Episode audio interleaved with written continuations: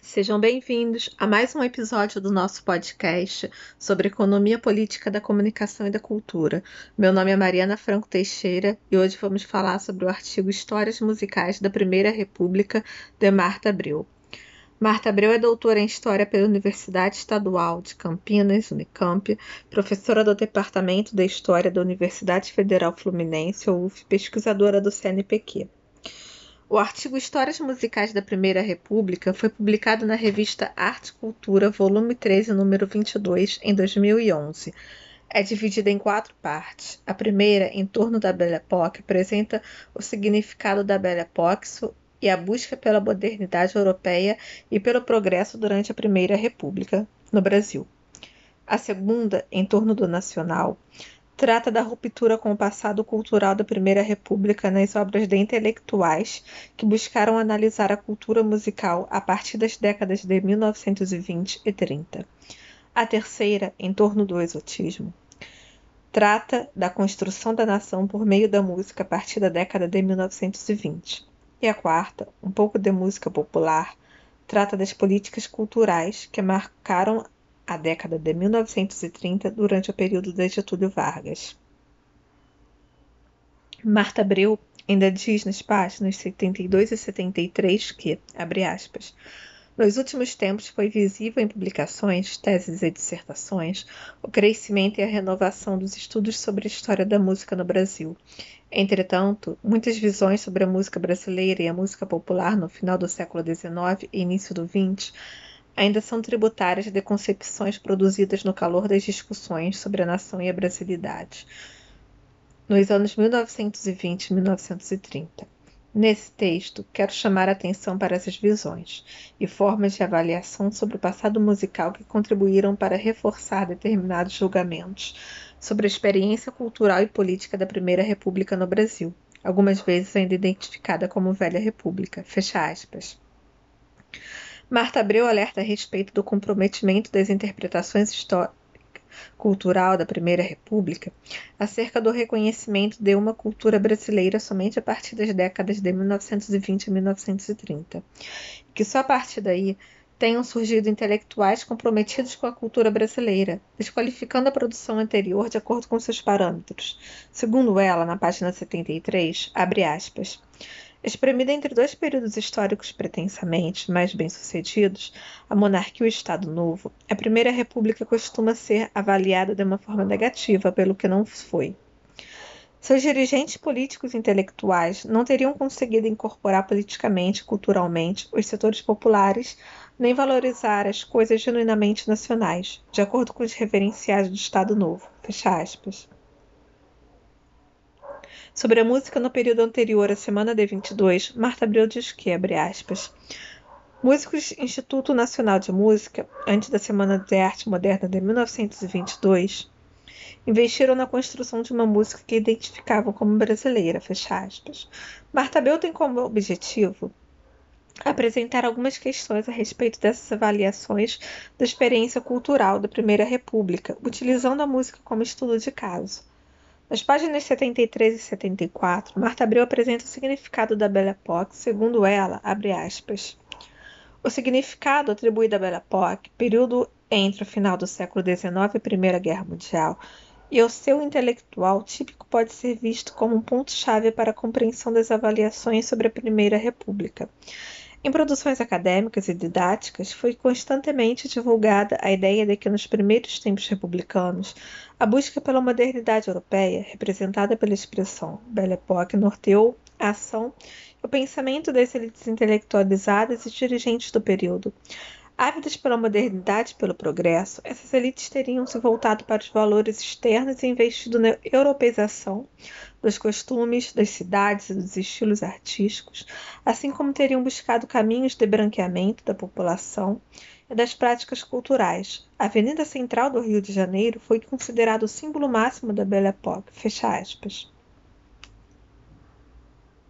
Na página 74, Marta Abreu aborda a repressão da elite e das autoridades contra as culturas populares e negras. Entretanto, abre aspas, A despeito das perseguições e projetos intelectuais modernizantes, muitos historiadores apontaram persistência de butuques, sambas, machistas e candomblés, mas esses gêneros populares acabaram ocupando espaço historiográfico, político da resistência.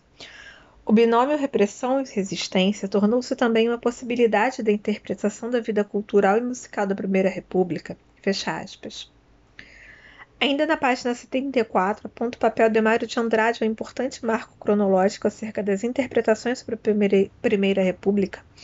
A autora diz que, abre aspas, Outro ponto-chave das interpretações sobre a Primeira República foi a definição dos marcos dos novos tempos. Parece existir grande concordância da bibliografia em geral sobre o momento da mudança de áreas em relação à valorização das expressões musicais tidas como populares e nacionais. Entre a Primeira Guerra, baliza do final da Belle Époque, e o ano de 1922, pelo que pude apurar, Mário de Andrade foi um dos primeiros a esboçar essa cronologia, ainda no final dos anos 20. Nas palavras do autor, até na primeira década do século XX, a música artística brasileira mostrou um espírito subserviente de colônia. Fecha aspas. Sobre o movimento modernista, na página 75, Marta Abreu diz que, abre aspas, essa redescoberta do Brasil, como já sabemos, seria o motor de ação da, e propaganda dos intelectuais do chamado movimento modernista de 1922. Críticos ferrenhos de um suposto projeto cultural da Belle Époque, carioca e paulista, né? ávidos construtores de uma cultura musical entendida como nacional. A crítica dos modernistas à velha república musical, em torno do caráter excludente no nacional, do gosto da produção musical das elites teve vida longa e muitos desdobramentos nas interpretações de historiadores sobre o primeiro período republicano. Entre esses desdobramentos, vários músicos e gêneros musicais foram esquecidos, preteridos ou não, analisados em seus próprios termos. Fecha aspas. Ainda na página 75, Marta Abreu alerta para as novas dimensões da crítica do movimento modernista a partir da década de 1930. A partir dos anos de 1930, a crítica dos modernistas ganhou novas e poderosas dimensões. Criou raízes e respaldou a política cultural dos ideólogos do Estado Novo, que conseguiram trazer para si os méritos da criação de um país de todos. Um país unificado politicamente e culturalmente, através dos investimentos na construção de um povo mestiço e de uma música tida como verdadeiramente brasileira onde o folclore e a música popular ocupariam um importante papel. Fecha aspas. Sobre a visão de ruptura com o passado cultural, nas páginas 75 e 76 a autora diz que, abre aspas, a visão da ruptura com o passado cultural da Primeira República é bem nítida nas obras de intelectuais que procuraram analisar o universo musical intelectual a partir das décadas de 1920 e 1930, como Renato Almeida e Mário de Andrade. Esses autores, lideranças do modernismo de 1922, procuraram construir histórias da música brasileira e marcaram a fase em que viviam como despertar de uma música brasileira. No caso de Renato Almeida, e período nacionalista, no caso de Mário. Fecha aspas. Na página 77, a autora diz que, abre aspas, a desqualificação dos músicos anteriores como pretensamente não preocupados com as coisas da terra acompanhou de perto avaliações e disputas sobre os significados dos períodos históricos passados e sobre os projetos futuros musicais para o país, especialmente no caso de Mário de Andrade. Fecha aspas. Em comparação de Renata Almeida com Mário de Andrade, a autora ainda diz que, abre aspas, Renata Almeida, um pouco antes, em 1926, havia feito menos críticas à República Musical que Mário de Andrade. Chegou mesmo a reconhecer a importância do Instituto Nacional de Música, que substituiu o Conservatório Imperial logo depois da proclamação da República e os investimentos de seu primeiro diretor, Leopoldo Miguel mas deixou evidente que a função cultural do Instituto poderia ter sido mais eficiente e decisiva. Na página 78, Marta Abreu trata da questão da construção da nação por meio da música a partir da década de 1920. Segundo ela, aspas, A construção da nação através de uma música que expressasse os sonhos do povo brasileiro e as vozes da terra, da década de 1920, envolveu não só uma oposição ao que se definia como gosto europeu, mas também os limites e distorções de uma música qualificada como regional ou exótica. A qualificação de exotismo musical ou música exótica tornou-se, desde então, Outro atributo da hierarquização de músicas e músicos que não alcançaram o espírito do nacionalismo defendido pelos críticos modernos de 1922. Fecha aspas. E diz que, abre aspas, pouco consistente teoricamente, o exotismo, assim como o regionalismo, foi usado de uma forma subjetiva e política pelos chamados modernistas de 1922, como uma espécie de acusação de falso nacionalismo para expressões musicais do passado. No fundo, considerar exótica uma determinada obra musical ou músico parece mais uma desqualificação para o que se entendia nos primeiros tempos republicanos como coisas nacionais e populares. Fecha aspas. Nas páginas 78 e 79, Marta abriu alerta para as disputas no campo musical.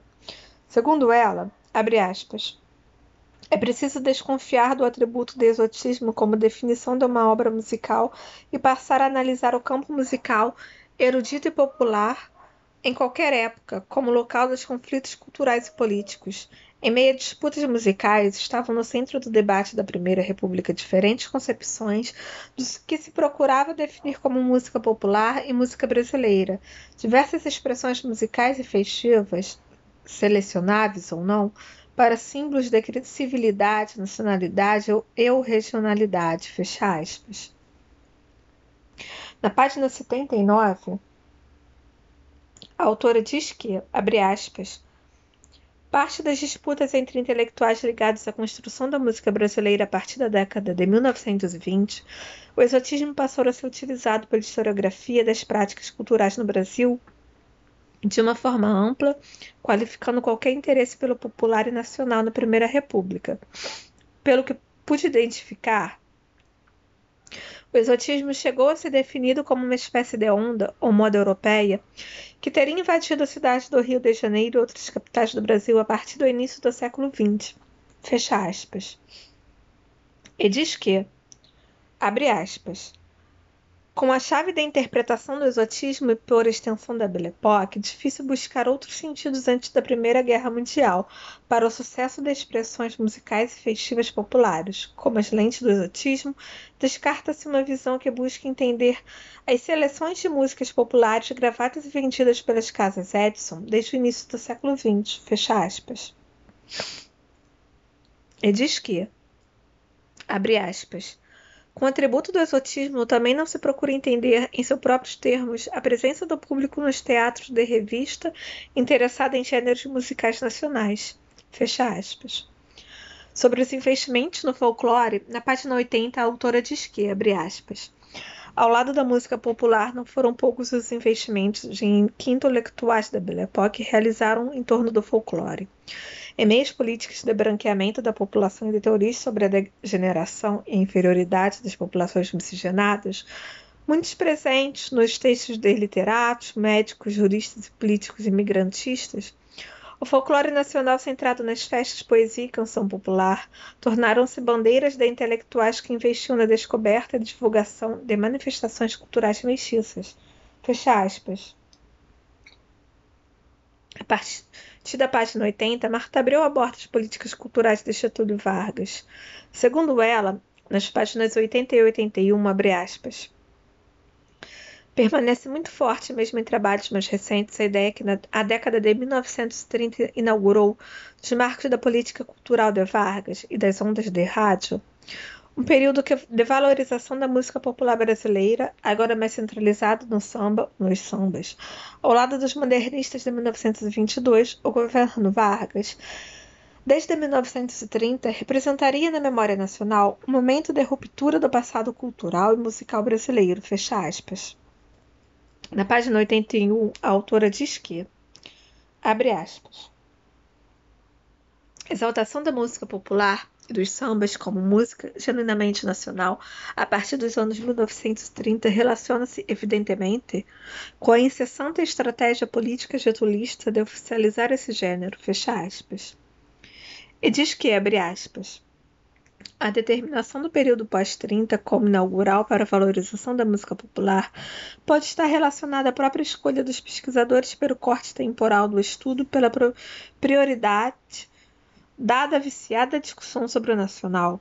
Mas mesmo os trabalhos que procuram trazer novas fontes, gêneros musicais e enfoques à história da música popular e do samba em particular, não conseguem escapar completamente dos reverenciais e marcos temporais tradicionais. Fecha aspas. Então, ouvinte, este foi mais um episódio do nosso podcast sobre economia política da comunicação e da cultura. Se você quiser saber mais sobre o assunto, visite o nosso site, EPCC o nosso canal no YouTube, o EPCC Brasil e curta nossa página no Facebook. EPCC Economia Política da Comunicação e da Cultura. Obrigada pela sua audiência e até a próxima.